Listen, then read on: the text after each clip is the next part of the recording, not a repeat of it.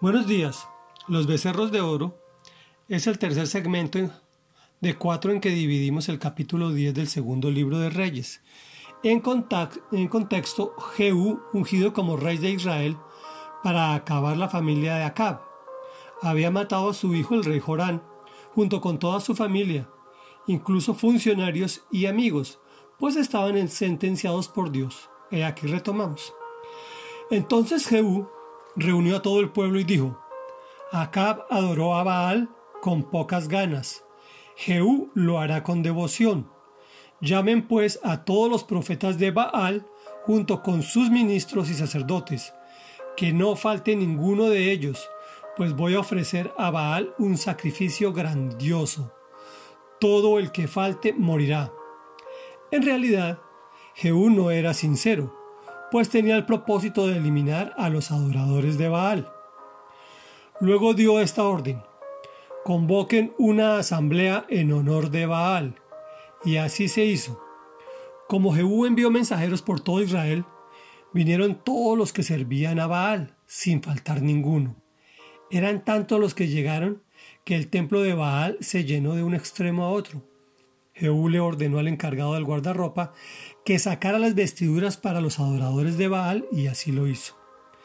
Cuando Jehú y Jonadab, hijo de Recab, entraron en el templo de Baal, Jehú les dio a los congregados.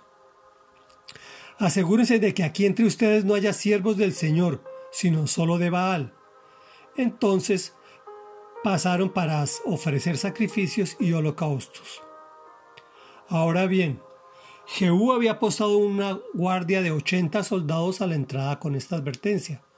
Ustedes me responden por estos hombres. El que deje escapar a uno solo de ellos, lo pagará con su vida. Así que tan pronto como terminó de ofrecer el holocausto, Jehú ordenó a los guardias y oficiales, entren y mátenlos, que no escape nadie. Y los mataron a filo de espada y los echaron fuera. Luego los guardias y los oficiales entraron en el santuario del templo de Baal, sacaron la piedra sagrada que estaba allí y la quemaron. Además de tumbar la piedra sagrada, derribaron el templo de Baal y lo convirtieron en un muladar, y así ha quedado hasta el día de hoy. De este modo, Jehú erradicó de Israel el culto a Baal. Sin embargo, no se apartó del pecado que Jeroboam hijo de Nabat, hizo cometer a los israelitas, es decir, el de rendir culto a los becerros de oro en Betel y en Dan. Reflexión.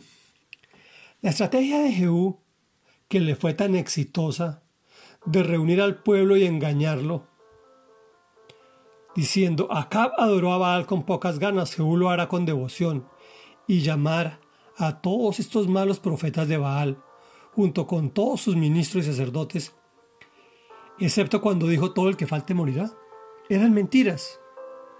De este modo, Jehú erradicó de Israel el culto de Baal.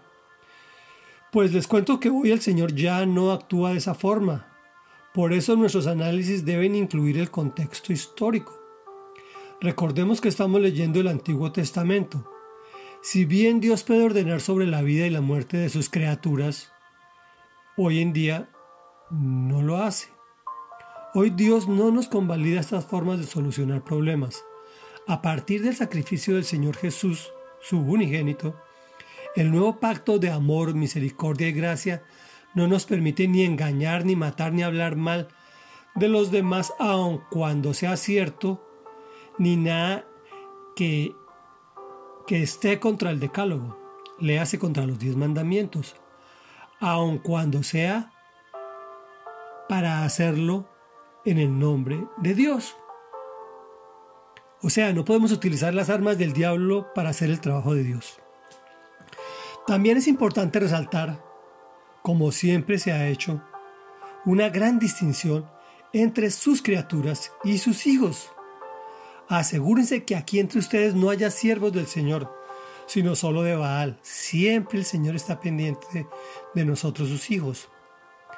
Lo triste de nuestra historia, y después de tanto esfuerzo de Jehú, es que no se haya apartado del pecado de rendir culto a los becerros de oro. Esto ocurre por falta de confianza en Dios.